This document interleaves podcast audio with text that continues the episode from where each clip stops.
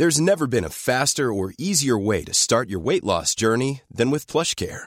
PlushCare accepts most insurance plans and gives you online access to board-certified physicians who can prescribe FDA-approved weight loss medications like Wigovi and Zepbound for those who qualify. Take charge of your health and speak with a board-certified physician about a weight loss plan that's right for you. Get started today at plushcare.com slash weight loss. That's plushcare.com slash weight loss. plushcare.com.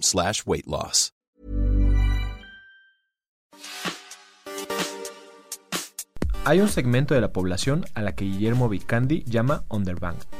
Gente que no ha encontrado en los bancos a un proveedor de servicios que esté dando el ancho. Los millennials, ya en sus 30 o cerca de llegar a ellos, han integrado su estilo de vida al sistema bancario tradicional. Tienen créditos, hipotecas, seguros o inversiones pero al mismo tiempo le están exigiendo a los banqueros modernizarse. Por su lado, la banca tradicional, una a la que le cuesta transformarse rápidamente, está batallando para tenerlos conformes, reducir trámites y digitalizar todos sus procesos. Bnext, la fintech fundada por Guillermo, pretende atraer a esta generación de insatisfechos. Bnext es un marketplace y administrador mediante el cual se concentran de una manera sencilla y ordenada todos los productos financieros de los usuarios. En un solo lugar, cualquier persona puede conocer la oferta disponible que instituciones bancarias tradicionales o empresas fintech tienen en materias de tarjeta de crédito, planes de ahorro, créditos hipotecarios, automotrices, seguros de toda clase o vehículos de inversión. El componente de Marketplace va aparejado a una interfaz sencilla mediante la cual los clientes llevan el control de todos los productos financieros que han adquirido. Por ejemplo, la app informa de cuánto ha gastado de su nómina, cuánto se debe de pagar por las tarjetas de crédito, los rendimientos de sus inversiones o las pólizas de los seguros contratados y cuándo vencen. Gracias a que Binex lleva un registro único de información, los usuarios no deben de llenar un formulario distinto para los diferentes productos financieros, como tampoco deben comprobar sus ingresos. Según sea el caso, la información de cada producto requiere, como un seguro, un crédito o una inversión en particular, es enviada por Binext al proveedor. Esto acorta los tiempos de análisis de riesgo y en consecuencia los tiempos para que cada producto sea aprobado o rechazado. Para disruptores, Guillermo platica cómo es que el panorama bancario está cambiando de uno rígido y lento a uno de una oferta ágil centrada en el cliente. Estos disruptores, yo soy Eric Ramírez, comenzamos. Disruptores.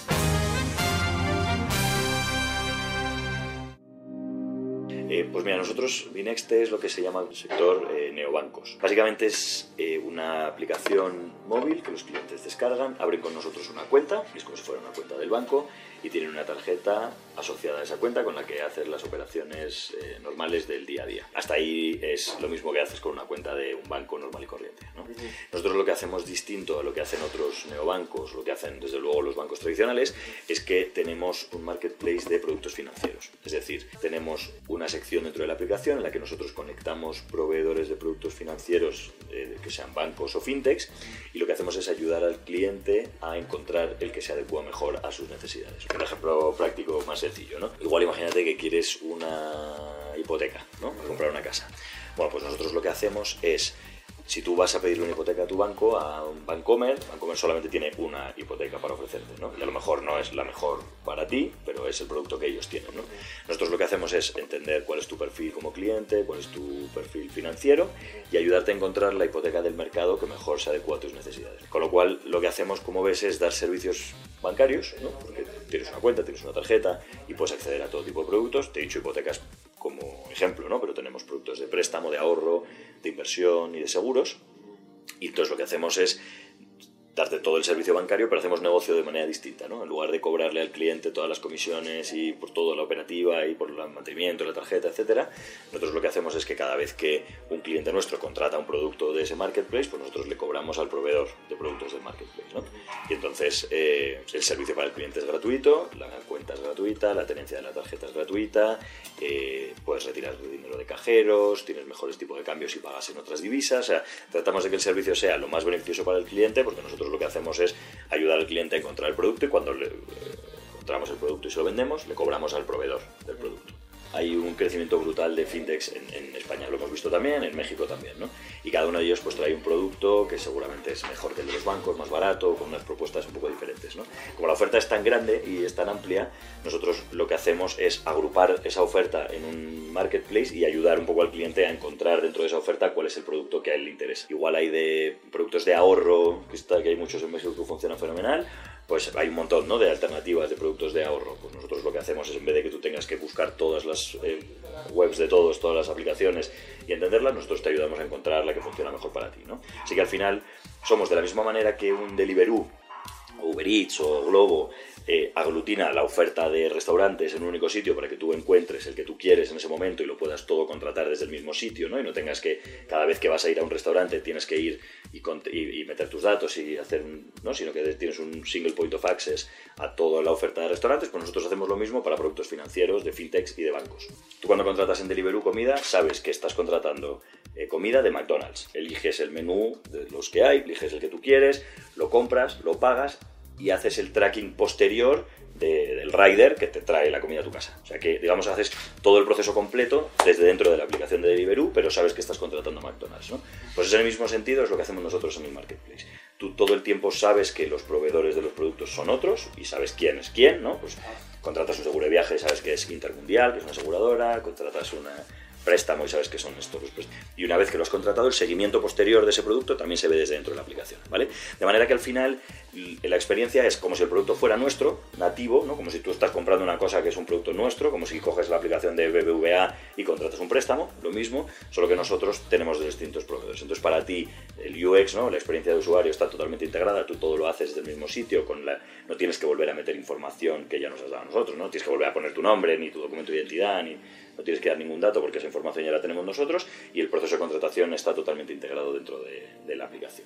En España al menos lo que vemos es que es un poco un doble sentido el por qué la gente nos utiliza a nosotros, ¿no? Y esto es lo que nos cuentan nuestros clientes a nosotros, ¿no? Cuando les preguntamos. La primera respuesta es siempre que a los clientes les resulta más fácil entender sus finanzas cotidianas, ¿no? Su gasto del día a día con nosotros que con su aplicación del banco. Entonces, eh, lo que hay ahí es una carencia importante de usabilidad. Las aplicaciones de banco están un poco antiguas, o están, tienen demasiadas cosas y no son más engorrosas de utilizar. En cambio, las nuestras, pues al final tú piensas que la mayor parte de las veces que accedes a tu app del banco es para consultar el saldo que tienes, para pagar con tu tarjeta y para enviar dinero a alguien, ¿no?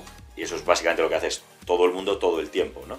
Pues nosotros hemos tratado de que la experiencia de, eso, de esas funcionalidades sea lo más fácil y lo más ágil y lo más limpio posible para que sea una buena aplicación. Luego, por otra parte, tenemos un bloque importante de clientes en España que nos usan porque no somos un banco, porque somos una alternativa a los bancos tradicionales, es decir, porque hay un poco de descontento con, con lo que han ido haciendo los bancos en, en España, que han hecho a veces cosas cuestionables desde un punto de vista ético seguramente, ¿no?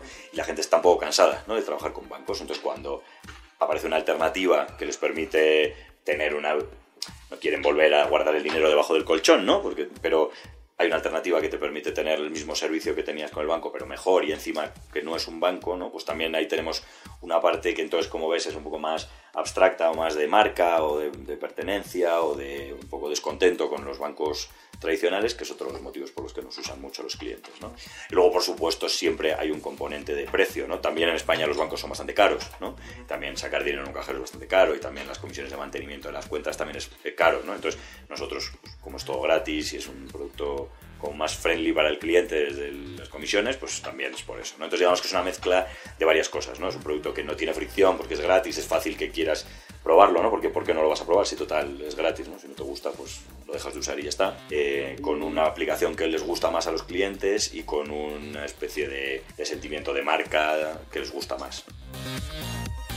Nuestros clientes, en la media, tienen 29 años, si no recuerdo mal, o 30 años, eh, y son jóvenes profesionales con estudios universitarios que trabajan en, en pequeñas empresas. Jóvenes profesionales, ¿no? Gente que, que ya está servida por, por, la banca tradicional, pero que el servicio que le da a la banca tradicional, digamos que es peor que lo que están acostumbrados a recibir de otros Amazon o Uber o demás, ¿no? Y entonces quieren una experiencia de uso de un banco que se parece más a lo que consiguen cuando utilizan Uber o cuando utilizan Amazon que lo que consiguen cuando utilizan su banco.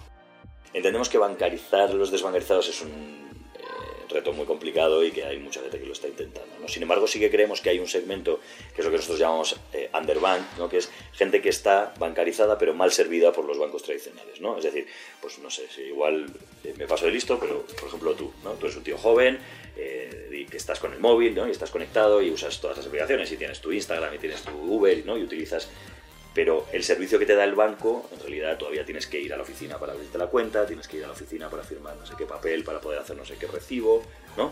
Tienes, o sea, el servicio que te da el banco se separa mucho de lo que tú estás acostumbrado a utilizar en casi todo lo demás, que está mal servido por la oferta tradicional. Desde esa perspectiva tuya, o, o simplemente desde alguien que considera que el servicio financiero que le da el banco es demasiado caro, oye, me están cobrando por, por consultar mi saldo, me están cobrando tres pesos, cuando en realidad debería ser, ¿no? Gratis, pues ese segmento de la población que está bancarizada pero mal servida es lo que creo que para el que creo que seremos más atractivos nosotros. Guillermo es parte de esa generación de banqueros que, desencantados con el sistema bancario tradicional, han decidido inyectarle tecnología y fundar sus propias empresas fintech. Durante años, Guillermo trabajó en las áreas de inversión para BBVA e ING y financiamiento estructurado para proyectos para grandes inversiones en América Latina, y mediante su experiencia empezó a darse cuenta de los obstáculos que el sistema bancario basado en sucursales físicas está enfrentando. Fundada solo hace 18 meses en España, Binex cuenta ya con 260.000 clientes, entre los cuales ha logrado colocar 35.000 productos financieros. Según explica Guillermo, España se ha convertido en un país exportador de empresas disruptivas para la banca tras la crisis del 2009, la cual dejó un mal sabor de boca entre los usuarios. Tú piensas que en España en el 2008 había 13 bancos operando. Este año hay 5. Había un proceso de concentración tremendo en el que los bancos grandes han comprado los bancos pequeños. Y entonces ahora eso se traduce para el cliente en que la oferta es mucho menor. ¿no? Antes había 13 opciones con las que trabajar y ahora hay 5 opciones con las que trabajar. Y a lo mejor tú tenías un banco pequeño, regional, y era el que te gustaba, y ahora ya ese banco no existe. Entonces, ese proceso de concentración en un mercado como España, que está totalmente bancarizado, somos el, país de Europa más bancarizado, la demanda del producto sigue estando ahí, porque sigue habiendo mucha gente consumiendo productos financieros, pero la oferta se había reducido a menos de la mitad con todo el proceso de la crisis, toda la concentración. Entonces, eso ha permitido que proyectos como nosotros y algunos otros que hay allí, eh, hemos tenido una penetración más fuerte, porque al final la gente ha buscado alternativas, ¿no? Y es que estas tres opciones o cinco opciones que hay no me convencen, pues a ver qué hay en digital, nuevo, startups, no sé qué, y se han movido a, productos como nosotros. Cada banco ha hecho sus cosas eh, cuestionables o no cuestionables, ¿no? Pues ha habido muchos problemas de venta de preferentes, de Bankia, ha habido muchos problemas de rescates a bancos, ¿no? Desde el, desde el, desde el Estado. O sea, en España se han inyectado en los bancos 30.000 millones de euros y los bancos han devuelto 0 euros de esos 30.000 millones. Y esos 30.000 millones los hemos pagado con impuestos de los españoles, ¿no? Y el servicio de los bancos no ha cambiado, no ha sido más barato, no se ha convertido en un banco público con unas mejores condiciones, ¿no? Sigue siendo lo que era, pero lo hemos rescatado nosotros con nuestro dinero, ¿no? Cuando ha habido otras muchísimas empresas que no se han rescatado y que se han dejado morir en la crisis y la gente ha perdido su trabajo y ya está. Los bancos pues les han inyectado mucha pasta. Y luego ha habido mucho comercialización de productos que eran demasiado sofisticados para el cliente al que se lo estaban vendiendo. ¿no? Le estaban vendiendo, pues eso, preferentes a una señora que no sabía ni puta idea de lo que era una acción preferente, ¿no? Y se lo estaban vendiendo productos de inversión, se vendían productos de inversión en parques fotovoltaicos, que la gente no sabía lo que, ¿no? Y lo que estaban comprando. Y al final, al final... Eh, en, todos lados, ¿no? Pero en España el tío que está sentado al otro lado de la mesa en el banco te dice que es tu asesor financiero, pero no es tu asesor, es un comercial. Y, y ha salido a la luz que había órdenes desde la de las direcciones de los bancos a las oficinas de hay que vender tantas de este producto, da igual a quién, ¿no? aunque no lo estén entendiendo. ¿no? Y entonces, eso mientras las cosas iban bien en la economía, pues no pasaba nada. En cuanto han ido mal, la gente se ha quedado entrapada, ha perdido los ahorros, se han vendido bancos gigantescos, se han vendido por un euro, ¿no? El popular se vendió por un euro y la gente ha perdido todos los ahorros que tenía metidos en esas cuentas, los han perdido. No es una práctica única que han hecho todos, sino que pues poco a poco como que se han ido acumulando, tío, cosas que a la gente no gustaban, con malas prácticas, con y al final ha estallado en que la gente está harta de trabajar con bancos. Una cosa que no te he contado, pero que es relevante, es que nosotros no utilizamos el dinero de nuestros clientes para nada. Tú sabes que si tú pones eh, mil pesos en un banco, el banco esos mil pesos los utiliza para prestarlos y para invertirlos. ¿no? Nosotros tus mil pesos no los tocamos para nada, ¿no? siempre están ahí, con lo cual no hay ningún riesgo de que tú pierdas tus mil pesos, porque Si tú un día quieres sacarlos de un cajero, están disponibles, ¿no? Y los puedes sacar. Entonces, no hacemos, nuestra operativa es mucho menos arriesgada que la de un banco, ¿no? Con lo cual, eh, no, hay, no hay posibilidad de que te quedes entrampado como ha pasado en España con otros proveedores. ¿no? La crisis ha creado mucho descontento y ha permitido otras eh, propuestas que funcionen mejor. Nuestro director de tecnología que está por aquí era el director de tecnología de un banco muy grande, de Royal Bank of Scotland. Yo mismo vengo de banca, algunos miembros más del equipo. Y, y en España estamos viendo muchísimos directivos, altos directivos de bancos que se están moviendo al fintech. Es que al final, si lo piensas, tío, la banca es la última gran industria que no se ha revolucionado por la tecnología, ¿no? Entonces, pues la gente lo, lo hemos visto pasar en todo lo demás, ¿no? Lo has visto en el gran consumo, lo has visto en el ocio, lo has visto en el transporte, ¿no? En la movilidad, lo has visto en todo, menos en la banca. O en la banca lo estamos viendo ahora, digamos, ¿no? Pues entonces, yo creo que hay mucha gente que está viendo la oportunidad en la fintech más que en la banca tradicional. Guillermo viaja al menos una vez al mes a México para afinar los detalles y concluir acuerdos antes del lanzamiento de Binext, el cual espera que sea en noviembre próximo. Debido a que es un marketplace, el atractivo de Binext radica en la variedad en la oferta de productos financieros, ya sean ofrecidos por bancos tradicionales que buscan retener usuarios o por empresas fintech que quieren hacerse de un espacio en el mercado financiero. Por cada producto financiero que se contrata mediante la plataforma, Binext se lleva una comisión por la intermediación, por lo que entre más robusta y diversas sean las opciones de compra, más posibilidades de monetizar la plataforma se tienen. Según explica Guillermo, el mercado fintech es uno particularmente interesante, pues México se ha convertido en un lugar de referencia para expandir o iniciar operaciones. Esto gracias a una población con una alta penetración de servicios digitales y una ley fintech que es de avanzada en el ámbito internacional. La verdad es que es sorprendente y muy bueno. Hay- lo, digo con todo el respeto, pero que es un poco lo que ha sucedido. Es verdad que a lo mejor aquí está el mercado como estaba en España hace dos años, ¿no? Pero, pero está como estaba en España hace dos años y avanzando rapidísimo. Entonces, nosotros cada vez que venimos, yo vengo a México una vez al mes. Y cada vez que vengo hay un producto mejor, alguien ha sacado un producto más interesante, alguien está moviéndolo, se está moviendo muchísimo. Por una parte, todo el tema de la ley fintech ha facilitado muchísimo que haya muchas empresas que quieren venir aquí a trabajar y productos locales, y, proyectos locales que, que están funcionando bien. Hay mucha atracción de capital, ahora hay muchísimos de los fondos más grandes del mundo que están poniendo muchísimo dinero para la región y eso también está facilitando que haya muchos proyectos y, que nosotros hasta la fecha no hemos tenido problema para encontrar proveedores suficientemente buenos como para poder construir una oferta al principio suficientemente buena. ¿sabes? Y si siguen esta tendencia, entonces pasará lo que nos ha pasado en España, que es que cada vez hay proveedores mejores que les vamos metiendo dentro del marketplace y cada vez tenemos una oferta mejor y más elaborada y más sofisticada. ¿sabes? Te estoy hablando que en España, tío, llevamos operando eh, 18 meses, ¿eh? tampoco es que llevemos 10 años, ¿sabes? Y en muy poco tiempo hemos visto que crecía. Y aquí el ritmo de crecimiento que vemos es más alto que lo que veíamos en España. Creemos que la oportunidad en México ahora es espectacular y por eso hay tantísimo crecimiento ¿no? de proyectos de fintech y demás. ¿no? Al final es un país gigantesco con un crecimiento potente los últimos ¿qué? 6 años o 7 años, con una legislación fintech nueva que da un marco regulatorio sólido, maduro y estable sobre el que trabajar, que es importante, ¿no? Porque si no sabes cómo se va a hacer, pues te arriesgas a que lo hagas de una forma y luego no sea y te lo cierren, ¿no? Entonces, yo creo que la ley fintech ha ayudado muchísimo a poder establecer unas reglas claras con las que ya sabemos lo que tenemos que hacer y eso es lo que es y ya está. Eh, y luego lo que comentabas tú al principio, que hay un segmento importante de la población de desbancarizados o mal servidos por la oferta tradicional que deja un hueco tremendo para que podamos entrar con propuestas distintas. ¿no? Eh, entonces yo creo que la oportunidad es gigantesca y desde el punto de vista de... Bueno, nosotros tenemos inversores mexicanos que son gente de lo más profesional que tenemos y de los más entendidos de cómo es la inversión de capital riesgo y cómo entienden la región y demás. Y para mí no tienen nada que envidiar México para venir a hacer negocios a eh, Francia, ¿no? o a España, o a Austria, que tenemos inversores de allí también. Entonces yo creo que por eso hay ese boom, porque lo mismo que vemos nosotros lo ve todo el mundo, ¿no? Y hay una oportunidad muy buena.